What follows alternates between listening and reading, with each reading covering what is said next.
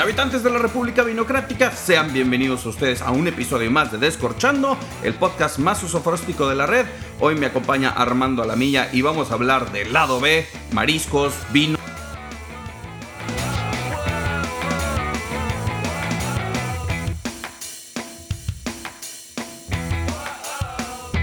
Hablar de vino mexicano es hablar de nuevas tendencias, nuevas cosas, lados B, cosas bien, bien hechas, cosas lindas, pero también habla de innovación y de entender las raíces. Y para entender las raíces y las nuevas formas de los de cómo la gente come los mariscos y las nuevas tendencias, tengo aquí enfrente de mí, yo estoy muy agradecido porque la vida me da el espacio para poder estar aquí con Armando Alamilla. Bienvenido, maestro. Muchas gracias, Carlos. Gracias por la invitación.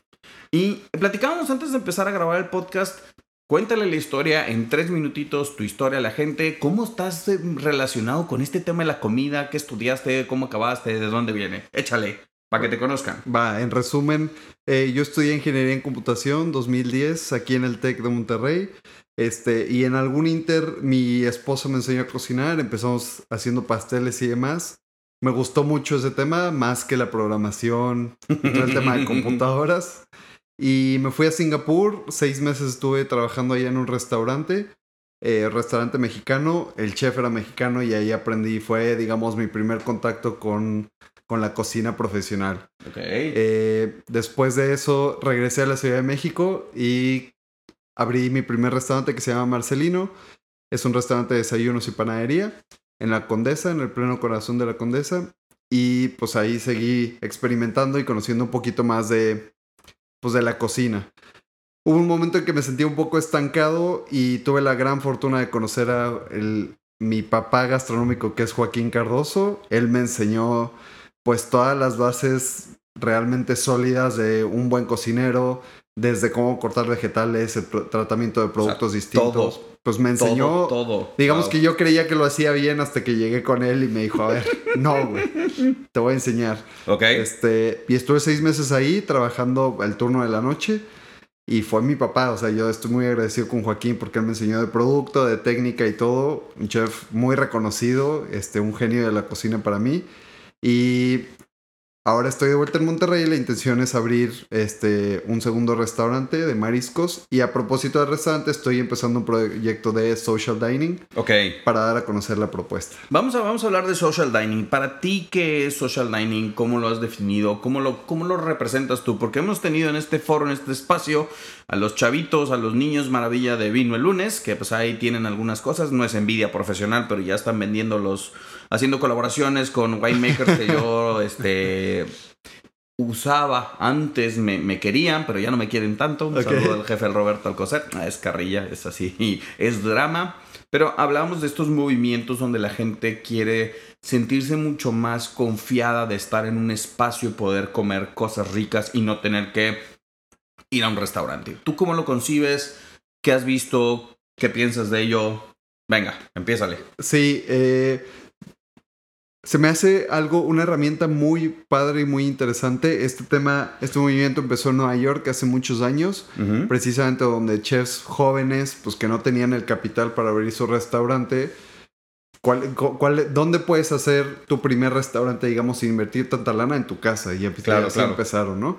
Ahora ya hay conceptos de estos en todo el mundo. Y yo aquí conocí a un gran amigo, eh, a Daniel Arauz, que fue la llama ah, hambrienta. Un saludo a la llama hambrienta de Monterrey para Bolivia. No es al revés, no, de Bolivia para Monterrey. Para Monterrey. Y de regreso. Y de regreso. La taquería Monterrey hasta La Paz, Bolivia. Ojalá, ojalá que nos esté escuchando. Si no, le mandamos la liga al rato del podcast. Un gran saludo al querido Daniel. Sí, y él me enseñó un poquito del social dining que estaba haciendo aquí en Monterrey. Este, me enseñó mucho y ahora yo empecé con este tema. ¿Y qué es lo que pienso yo cómo se dan estas dinámicas? Es muy sencillo, pues tú ofreces una propuesta gastronómica. Normalmente son muy definidas, o sea, en el tema de Daniel era muy definido, él quería abrir un restaurante boliviano aquí en Monterrey en un principio. Y pues empezó cocinando platillos mexicanos, perdón, bolivianos con mucha tendencia ahí de su casa, de su tierra.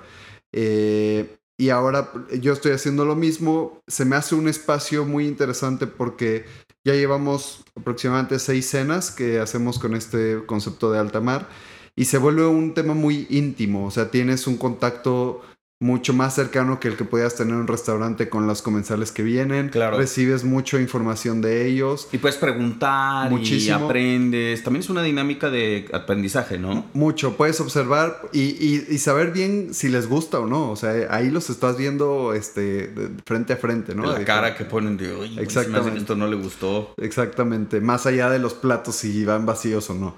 Eh, y se- la verdad es que se vuelve muy padre porque se vuelve una comunidad, o sea, la gente se siente muy identificado. Justo el jueves pasado fueron este, varias personas ahí y se vuelven, este, Sus Pues- grupitos se arman como que estas bolitas, ¿no? sí, y se involucran mucho con el proyecto y es de que ya, ya quiero que abras, dónde va a estar, este, yo te ayudo padre. con tal cosa y demás, ¿no? Entonces, eso está muy interesante de Social Dining. Y, y me da risa porque ustedes le llaman social dining, ustedes huercos, este, centennials, porque a mi millennial llega este niño, todavía no, está súper joven y uno aquí de viejito, pero eh, eh, me encanta porque le pusieron el nombre de social dining a algo que ya se venía haciendo, pues como poner el contexto bien padre, estaba el proyecto de cenas amarillas y todas Ajá. estas cosas. Pero desde antes Roberto y yo, pues ya hacíamos este tema de seis personas, vénganse a probar vinos. Y está Sí. padre porque haces como este, y coincido contigo, eh, haces como este marco donde la gente se siente confiada. Y Justo. lo he dicho 70 veces, no hay experiencia más terrorífica que ir a un restaurante y no saber qué carajos pedir.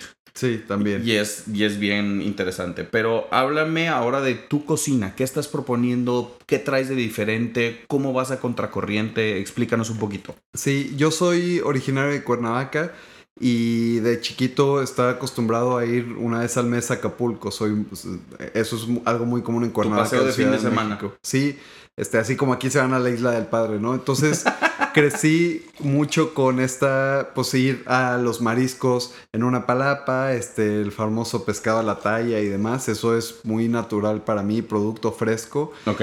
Y ahora que estoy de regreso en Monterrey y ya me he involucrado en este tema gastronómico, creo que falta ahí alguna parte. Digamos que está una propuesta que muy válida y muy respetable y de hecho voy y los consumo también de unos mariscos pues muy estilo Culiacán, este eh, pues algunas cevicherías y demás. Eh, un poquito muy casuales y por el otro lado están restaurantes como que muy formales con un ticket Claro. promedio muy alto, ¿no? Y justo quiero este, hacer, o digamos que la cocina que a mí me gusta comer y cocinar es una cocina muy honesta, de respetar el producto, no agregar muchos ingredientes. Tenemos en México mariscos y pescados de extraordinaria calidad Seguro. que no lo estamos, digamos, aprovechando también o enseñando también al mundo, ¿no? Entonces, esa es la idea un poquito de- del concepto. Pero platicábamos antes del podcast, aquí es donde se pone bien seria la cosa, es que hay los dos estilos. El estilo guapachoso, limonoso, aguacatoso, pepinoso, ceviche, aguachile. Pero lo que tú estás proponiendo es, un- es más rescatar esos sabores de guerrero, que son los achotes, al carbón. ¿Cómo, cu- ¿Cuál es la diferencia para ti? Sí, ve- veo, este, pues el estilo Sinaloa está, está como que muy definido, mucho limón, este, de pronto aquí en Monterrey veo como que mucha mayonesa de chipotle, este, quesos en fritos. exceso. Este, lo cual no está mal, pero no me parece que realzas los sabores naturales de un buen producto y de un producto fresco, ¿no? Muy bien. Este, entonces con Joaquín aprendí muchas técnicas pues de cocción muy sencilla que te hace realmente degustar eh, los diferentes matices que hay en los mariscos y en los pescados, ¿no? Y hay pescados muy grasos que incluso la cena que acabo de servir me dijeron, oye, este es un salmón. Pues no, no es un salmón, es una totuaba, ¿no? Y la gente dice, Uy, órale, no sabía las dimensiones de un pescado, de un marisco.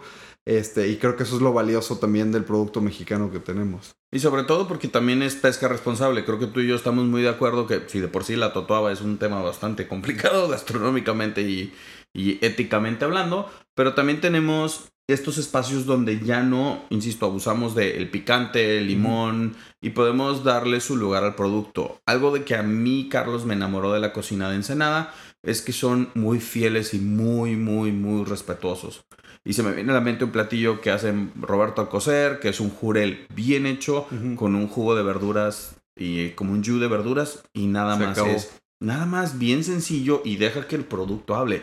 Y tú ponías y te lo daba con cuchara. Claro. No te daba tenedor, te decía, pruébalo con cuchara. Y obviamente era así como que, güey, a esto sabe el Sí. jurel. Exacto. A esto sabe el escolar. Sí. A esto sabe el rocot. A esto sabe la vieja, la lubina. O sea, saben estos pescados. Sí. Creo que también Dani Valles ha hecho un ejemplo, algo muy padre para poder ampliar este consumo de, de- de productos. Sí, este, retomando el tema de la totuaba, Este, hay algo, yo por ejemplo empecé a ver muchos restaurantes aquí en Monterrey que sirven totuaba y me causaba mucho conflicto porque efectivamente es un pescado que está en peligro de extinción. Eh, sin embargo, cuando uno va entendiendo y se va, eh, digamos, adentrando a esta industria, empiezas a conocer a algunas personas que son actores de cambio. Claro. Este, y que justo están digamos, salvando esas especies y hacerlas, eh, reproducirlas en criadero de forma que no perdamos esa especie tan valiosa. Entonces, por supuesto, el tema de la pesca sustentable y responsable es indispensable. Nosotros vamos a procurar, pues, cuidar mucho los tiempos de vedas de muchos mariscos. Eso está padre. Este, y que a veces se nos, se nos va, es... Me acuerdo que era como este viejo, bueno, viejo dicho judío que no comes mariscos en los meses que terminan en R. O que tienen R, pero no, no, existe, o sea, no, no entiendo cuál razón es, pero si tiene R el mes, no comes mariscos. ¿Por qué? Pues porque así es. Sí. Este, sí, cada vez tenemos más información de cuándo hay veda, cuándo es mejor consumir X cantidad. Cuando hay marea roja y cuándo no puedes consumir. Exactamente. Entonces, y afortunadamente también cada vez hay más proveedores que están siendo parte de este movimiento de la pesca sostenible, ¿no? Totalmente. Y, y al final te da como este espacio como comensal yo creo que los comensales que se vuelven más informados y más responsables son los comensales que disfrutan más. Que es precisamente al público al que queremos llegar. Ah, o sea, queremos este, pues la gente que está un poquito más informada, la gente que está interesada en los temas gastronómicos, van valorando mucho estos aspectos de, de valorar el producto, de que te lo cocinen, o sea, sal y se acabó. Y se acabó. Pero una cocción muy bien ejecutada y realmente encuentras pues todos los sabores de los mariscos que eh, como consumidores a veces, pues creemos que tratar un producto como el pescado es tan fácil. Sí. Y, a veces me da risa porque estoy cayendo en la cuenta que yo he subestimado a los chefs que se, se evocan a la cocina de mariscos, a la cocina de mar, a la cocina fresca. Pues qué tan complicado puede ser uno pensaría que la cocina de aves y, basado más en reses es mucho más compleja. Y estoy entendiendo que es diametralmente lo contrario. Estar manejando un menú de puros mariscos y de puros pescados se vuelve producto más delicado y más trabajoso, más laborioso en técnica y en producción, ¿verdad? Sí, sí. Y de hecho sucede algo bien curioso. Ah, está este mito que es, digamos, omnipresente de que comer carne es lo más caro. Y cuando uno compara un kilo de un pescado contra un kilo de una res, es mucho más caro el pescado. Claro. Entonces, eso habla de que es un producto, pues, mucho más sensible, es un producto mucho más delicado. Eh, es un producto que tiene muchas el, tema de la transportación, si bien en Monterrey no, tenemos la cadena de frío que la cadena de frío que tienes que mantener. Impresionante. Y eso eleva pues, también obviamente mucho los costos de la materia prima. Y digamos, en el término de cocción, sí, eh, algo que es una gran virtud para los cocineros es que efectivamente cuando uno consume producto de pesca sostenible eh, y responsable, no siempre tienes disponibilidad de algunos productos, ¿no? Entonces de pronto... Tienes que empezar a echar mano de recursos, técnicas y otros. Y de pronto, sí, muchas veces sucede que llega el proveedor y dice, oye, no te traje tal, pero te traje esta especie que acabamos de descubrir. O te traje esto que pues nunca te había traído. Y uno como cocinero muchas veces como, no conocía este pescado, pero pues, pues a, ver, cómo lo trato. A ver, a ver qué sucede, ¿no? Entonces pues lo pruebas crudo, lo pruebas a la plancha, lo pruebas a la parrilla, entonces empiezas a conocer, ah, eh, ok, estos matices, etcétera. Y quiero llegar a eso porque vamos a llegar a este, este, punto y me encanta porque ahorita que ibas platicando se me ocurrió el foco. Eh, Armando me acaba de confesar que no sabe mucho de vinos, pero vamos a hacer un juego interactivo. Me gusta hacerlo, por ejemplo, lo hicimos en el podcast pasado con el tema del humo. Ahora tú me vas a, yo te voy a decir un pescado. Ok. Y tú me vas a describir las notas del pescado. O sea, es hacia dónde tiende, como si estuviera yo describiendo un vino. Luego yo te voy a decir con qué vino iría, para que todos los hermanos de la República Vinocrática, afiliados al Partido Libre vino, del Vino Mexicano, aprendan cómo maridar sus pescados y sus preparaciones con los perfiles de vino. Jalo. Venga, venga, a ver. Vamos a empezar por uno de los... Hablamos de la totoaba. ¿Cuál es el sabor de la totoaba? Eh, la totoaba es un pescado con un perfil de grasa muy alto. Este es un, es un pescado blanco eh, que a mí me gusta cocinarlo a la plancha nada más, o sea, un poquito de sal y ya, si acaso al horno, se acabó. Es un pescado que precisamente el alto contenido de grasa lo hace muy jugoso. Ok. Este, tiene notas no tan pronunciadas a pescado, a diferencia de algunas otras especies. Ujú. Eso es lo que yo diría de la totuaba. Y su grasita es, es, es más como tipo derretible en la boca. Sí, un- definitivamente un pescado, una totuaba bien cocida se deshace en la boca. Ok, y tiene eh, la resistencia, la carne tiene mucha resistencia muy poquita No, resistencia. no es, no es precisamente firme, no, es, es muy, muy suave. delgadita. Ajá. Ok, ok, ok. ¿Le pondrías algo de mantequilla, unas preparaciones con una mantequilla ahumadita compuesta o algo así? ¿O lo has preparado? ¿Cómo lo has preparado en, en tu vida? Este, con una mantequilla, un vernoiset queda muy bien. Este, sí. Perfecto. Eh, fíjate que ese me gusta para un chardonnay con barrica. ¿Por qué? Porque tenemos la nota mantequillosa, la nota grasosa. Si te pusiera un vino con mucha acidez, creo que eh, matarías como que el efecto. En este caso quiero acompañar el pescado. Ok. Entonces un chardonnay de barrica como el que tiene mi compadre Fernando Farías, el, el Cava Córdoba Blanco Reserva, que creo que aquí hay aquí en Monterrey. Viñas de Garza Chardonnay, que ya saben que lo traigo de moda, que me encanta. Y pudieran ser esas dos opciones. Santos Brujos Blanco también pudiera ser una opción blanca con barrica bien rica, bien redondita que nos puede dar. Perfecto, habrá que probarlos con Ah, una claro, no te apures. Segundo, a ver, vamos a hablar de un pescado que lo he escuchado en Ensenada, pero lo, lo- creo que lo probé una vez nada más, la vieja. Ok. ¿La has, la has probado, la has cocinado? No, la vieja no la conozco. Y no me acuerdo que Dani sincero. Valles, creo que un día nos... Bueno, Opa. Ok. ¿La has probado? No, tampoco. Next. Eh, bueno, entonces tú ya dime cuál otro. Este, lobina es un pescado que me gusta mucho cocinar. ¿Qué sabores tiene? Eh, la lobina es, un- es una carne un poquito más firme. Es un- una carne con un poquito menos de este, grasa, a diferencia de la lobina. Ok. La carne más firme y tiene notas un poquito más acentuadas a mar. Este, eh, eh, eso hay que entender lo que mucha gente dice. Es que odio el olor a pescado. Un pescado fresco no, No huele, ¿verdad que no huele? Huele a mar, si acaso, ¿no? Este es un pescado que me gusta mucho cocinar. Los filetes también, de pronto puedes encontrar un filete grueso, entonces también hace que la carne sea no tan suave como una totuaba, pero también muy jugosa. Ok, ok, ok. ¿Y esa la has preparado cómo? Eh, para ceviches queda muy bien. ¿En serio? ¿Para ceviches? Sí, yo, a mí me gusta cocinar. Por la resistencia. Justo, porque es un poquito firme, entonces, pues una cocción a través del- de una acidez, este, pues queda muy bien el paladar. Ok, ahí sí nos vamos a ir. Vamos a... A ver, ¿lo servirías en un ceviche? Platícame el ceviche que te está ca- cayendo en Por la cabeza. ejemplo, nos hacemos un ceviche ahumado. Este, Ah, la torre. A es, ver. es un ceviche con, con muchos chiles secos, eh, mexicanos, chile morita, chile cascabel, un poquito de chile este, de árbol. Y lo que uso es sal ahumada para dar esa nota Esa a mezquite. Exactamente. Uy, ¿sabes qué? Eso se me está antojando con un rosé. ¿Por qué? Porque el rosé, ahora vamos a irnos al otro lado. El- y lo platicamos en el episodio pasado. Humo y acidez pueden ser un muy buen match. Entonces, hasta te diría, podemos usar un tinto joven. Podríamos también utilizar un tinto joven. Va a decir, Fíjate. Carlos, no seas sacrílego el ¿Cómo? tinto. Sí. El pescado va con blanco. Pues no, mis hijos. Van a aprender el día de hoy. Tintos sin barrica, tintos jóvenes, tintos muy suavecitos Ok. que pudiéramos estar hablando, por ejemplo, algo de lo que comercialmente vamos a encontrar. Primero el rosé, yo les recomendaría, por ejemplo, el rosato de Montefiori, que se encuentra en Vinoteca. De los rosés, yo todavía no tengo muchos. el- Bueno, tengo el rosé de Benacaba, el rosé de mi compadre Fernando, el de Cava Córdoba, que lo pueden encontrar en la boquería Vinos. Eh, un rosé que también van a encontrar, Dominó Rosado, que está en Little Ya. Wine Market.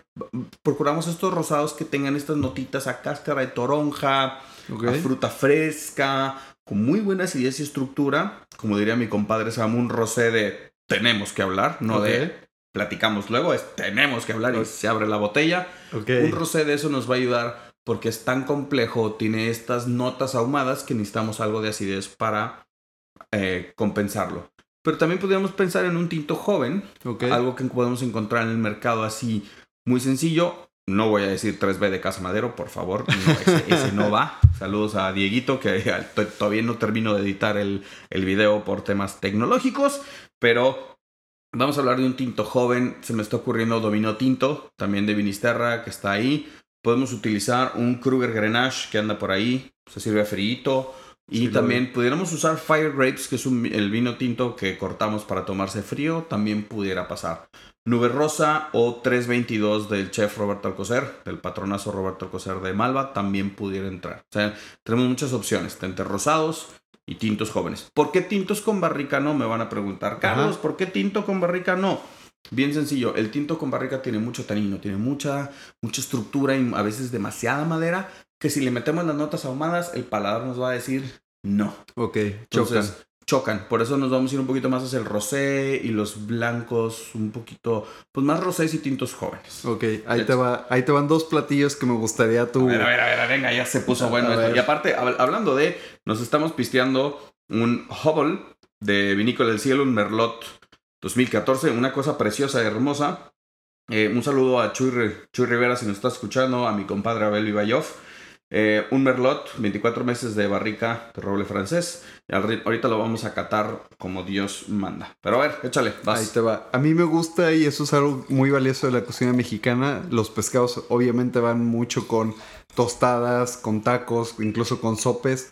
Claro. Entonces, ¿qué, qué me dirías tú de quizás unos sopes de, de pulpo? Eh, Uh. Quizás un pulpo a las brasas, quizás un pulpo con una salsita de cacahuate, con una salsa macha. ¿Qué, qué, Ufa. qué recomendarías? A ver. Que está el toque del maíz, está... Tenemos lado maíz, tenemos el picorcito, la salsa macha es la, la base de aceitito con cacahuate y chiles, ¿verdad? Exactamente, sí. Tenemos grasita, Sí. porque el pulpo es un corte grasosito, pero el sope también va frito, ¿ok? Están los frijoles. Híjole, me la pusiste bien complicada porque está, el platillo es muy completo, muy graso. Pudiéramos ser, pudiera ser un blanco, ¿no? Un rosado, otra vez, pero vamos a pedir un rosado mucho más afrutado, Ok. con una acidez un poquito más elevadita. Por ejemplo, Gaby Rosé de Hacienda Guadalupe, o, eh, por ejemplo, un blanco de bodegas Origen, Sofí, pudiera ser, o Origen Blanco, también para poder darle la estructura. Y si ya no se la quieren complicar, el rosé de Casa Madero, el B de Casa Madero, yo creo que puede ir muy bien. En años anteriores me ha parecido un poquito más amable, pero tengo que probarlo. Necesitamos un poquito de acidez. Y luego, cuando lo digo, la gente le da miedo. Sí. ¿Por qué? Porque la acidez es este compuesto que te ayuda a balancear lo que está sucediendo en tu boca. Ajá. Si tienes mucha grasa, mucho sabor, tienes el frijol, tienes la salsa, tienes el- la crema, tienes esto, lo- la grasita, necesitamos algo que nos limpie el paladar y nos prepare para el siguiente bocado. Bocado. Entonces, si pudiéramos empezar a jugar con un rosado, Santos Brujos tiene un rosé muy rico, Rosato de Montefiore me regresé a él, o algo que pueden encontrar en el HEB, cosas, por ejemplo, el rosé o en Vinoteca también. Eh, creo que Bodegas del Viento tiene un rosé muy rico, Sí, sí, es un rosé un- de Pinot Noir, pudiera funcionar súper, súper magníficamente bien. Ok. Ahí te va un clásico de la cocina guerrerense. El A ver. famosísimo pescado a la talla. ¿Me crees que nunca he probado pescado? a la Nunca lo has talla? probado. O sea, Es- creo que sí. Cuando ahorita estaba mi esposa aquí le pregunté y me dice, no, no manches, eh, Don Beto, la barra del todo, Sí, la barra, la justo. barra de, vieja, la, de no sé la- qué". de Barra Vieja. Sí. Es una joya de platillo. ¿Es un achiote o cómo es? Eh, Es, es más bien un adobo de chiles. Eh, ahí, ahí solamente se usa guachinango. Eh, es el, el único pescado que se usa para guachi- un guachinango. Y eh, lleva un poquito de mayonesa. Arriba el, el adobo de chiles. Y va el carbones. ¿Sabes qué? Te vas a sacar de onda, pero un espumoso. Ok. Un espumoso, un nunca espumoso lo hubiera pensado. bien hecho, un espumoso, me quiero un espumoso de Querétaro o Valero espumoso que acaba de salir, no lo he probado. Humberto Falcón, estoy mirando en tu dirección, carnal, espero que me invites a probarlo, si no ahorita compro uno y se arregló el problema. Eh, pero estamos, fíjate, quiero meterle espuma porque ¿Por quiero romper la convención de que no puedes tomarte un espumoso hecho y derecho con un buen pescado a la talla. Y no es por hacerlo celebratorio. Dice Dani Sada que sin, sin burbujas no hay fiesta. Estoy parcialmente de acuerdo. Yo creo que la fiesta no hace la burbuja. La fiesta se hace con y sin burbujas. Eso, es- eso es cierto también. Entonces yo diría que igual el- la, la posición más safe sería un vino rosado igual. Y si y si estás viendo una tendencia que nos estamos yendo a rosados y blancos, sí. yo diría un rosado más tipo de Grenache, si, me, si me dices. O un rosé compuesto. Un Grenache Blanc con tantito... Un Grenache también, un vino naranja, si encuentras una cosa de esas.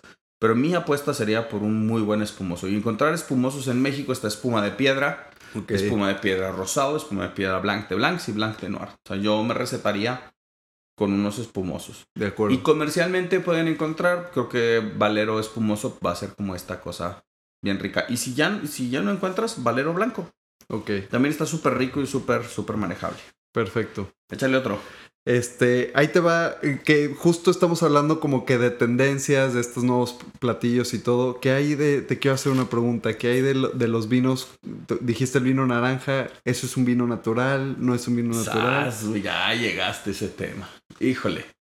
Digo, es algo que yo aprendí con Joaquín un poco, que precisamente en Loop, que es el, bar que tiene, es un bar de vinos naturales.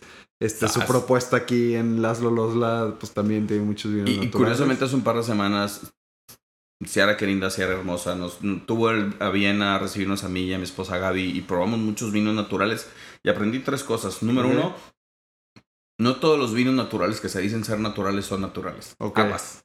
Aguas. Eso es un gran punto, ¿eh? No todos los vinos que se dicen ser naturales son naturales. Número dos, y creo que este, este, este, ese tema en particular lo quiero tratar en un podcast un poquito más grande, en un foro de discusión, porque merece es camisa de once varas. Es un Número dos, llamar un vino natural no es pretexto para hacer un mal vino. Ok.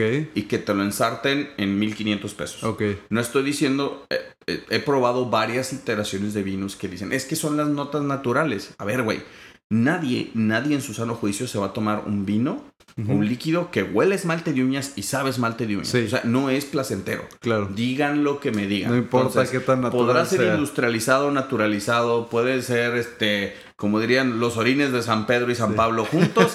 ni madres, no me lo voy a tomar. Entonces, creo que hay propuestas, lo que está haciendo Ciara con, con Gran Las Lolosla, a mí me abrió los ojos. Hay cosas bien ricas, cosas bien padres. Hay otras cosas que no son de mi agrado. Ok.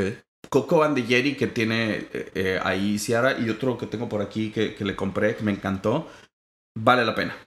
Vale la pena probarlos, pero probarlos con la justa medida. Ni tan naturales ni tan industrializados. Entonces, poquito a poquito vamos aprendiendo nuestro paladar. Ok. En México, ese es el problema. Ese es el tema, sí. El gran tema es si se están haciendo vinos naturales ámbares con mínima intervención. Sí, creo que el mercado está preparado. No, creo honestamente que el mercado todavía tiene grandes retos como para tomar más blanco y rosado, como para andarse primero blanco, rosados y espumosos, como para andar pretendiendo que tomemos naturales. Primero lo primero. Sí. Dejemos los tintos sin barrica. Ya. De acuerdo. Blancos, rosados, espumosos y luego ya nos metemos a los naturales. Pero es una opinión de un, una persona que no vive de la industria, pero que vive inmerso en la industria. Sí, claro. Y analiza la industria. Entonces, pues yo creo que los vinos naturales pueden ser una muy buena excusa para que dejes de tomar vino. Ok. Así de fuerte. Como una chela mal hecha. Claro. Puede ser una muy buena excusa para que no vuelvas a tomar cervezas, artesanales. Es lo mismo. Entonces, creo que sí hay que ser muy cuidadosos con el término natural, con el término mínimo intervencionista y con el término de no sulfitados. Son términos, términos, términos. Yo creo que, insisto, primero el mercado tiene que aprender a tomar blancos y rosados. Luego vemos el resto. De acuerdo. Sí, perfecto. Entonces, algún otro platillo, vamos a, ya hablamos de, de esto, de los sopes, los sopes. y, si están dando cuenta, estamos hablando de una tendencia de blancos, rosados, que pueden ser muy afables. Insisto, no hay que tenerle miedo a probar estos vinos porque no te van a hacer ni menos hombre ni más hombre. Es, es una cuestión de maridaje, claro, es una cuestión de, de, poder disfrutarlos. Y si, y si quieren andar de necios, un día te reto a que hagas una cena maridaje. Ok. Y vamos a hacer la anticena maridaje. Ok. Es, vamos a probar todos tus platillos con grandes vinos tintos. Y, y la gente me va a decir. No y yo les voy a preguntar qué está sucediendo en tu boca. No es tan agradable. Nueve de cada diez me van a decir esto no jala. Ok. Pero ya que te enfrentas con, con el platillo, con esto, y le metes un tinto súper barricado, me da, me da curiosidad porque he visto en varios restaurantes de mariscos, no voy a decir nombres, que piden grandes botellas de tinto y en mi cabeza es de... ¿Te lo estás tomando porque lo puedes pagar o te, estás, te lo pediste porque lo quieres disfrutar? Claro. Y ahí es otro pedo. Sí, sí. Es otro tema. Pero bueno, síguele con las preguntas. Pero es, es un tema muy interesante precisamente porque lo, queremos armar una carta de vinos y sí, aún, aún veo mucho consumo de vinos tintos con barrica en restaurantes de mariscos, ¿no? O sea, y eso es algo que como que de pronto me causa ruido y qué bueno que me confirmas. No, es eso, o sea, la hipótesis, de hecho lo platicábamos en el Grill Master con el chef Nacho, que sí le dije, oye, güey, en Santomar tu carta me encanta. A mí el Santomar me gusta mucho. Cuando vivía en Querétaro iba mucho y ahorita lo que está haciendo Nacho aquí también me gusta mucho. Pero sí le dije, oye, güey, amplíale la carta de blancos tantito, los, rosados un poquito más. Los rosados. Los espumosos, No, los espumosos. Y la verdad me dice, es que los clientes no lo piden. Entonces, bendito Monterrey, no salimos de la tecate, el tinto y el, y el whisky. sí. Pero, precisamente estas, estas nuevas propuestas es lo que buscan también un poquito ampliar el horizonte y cada vez el consumidor poco a poco se está abriendo más a diferentes propuestas, a diferentes vinos, a probar nuevas etiquetas, ¿no? Correcto. Eso es algo muy valioso que está sucediendo en Monterrey. Ahí va. Sí, y me da mucha risa porque cada vez que escuchan los podcasts mis amigos de Ensenada, de Tijuana y de otras partes de la República, me preguntan, ¿y por qué caramba en Monterrey toman tanto tinto? No sé. O sea, ya, ya, ya lo he masticado por el lado del paladar, por la carbonatación que lo hemos platicado en estos foros, por el tema del paladar muy cárnico. Quizá por la carne, sí. Muy cárnico, pero ¿por qué te produce tanta satisfacción un ceviche limonoso con una chela? Sí. ¿Y por qué no con un blanco? De acuerdo.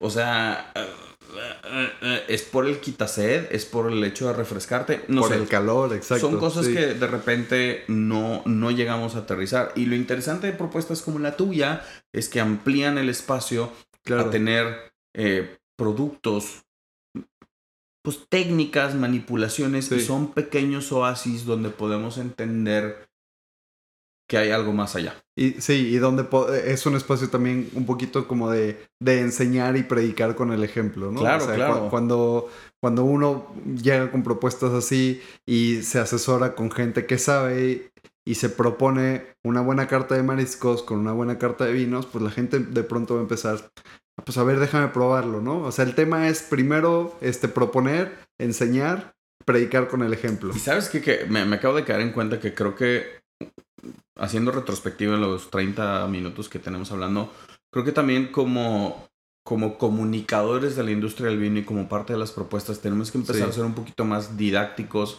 Mucho. un poquito más eh, no tan radicales, porque ahorita me acabo de pescar y yo hubiera pensado, o a mí me gustaría eh, moderar un poquito la posición en decir, ¿por qué no encontramos tintos que puedan ir con los, con los pescados y poco a poco vamos educando el paladar, porque los que ya tenemos algo tiempo en la industria lo tenemos bien definido, bien claro, para acá, para acá, para acá. Sí.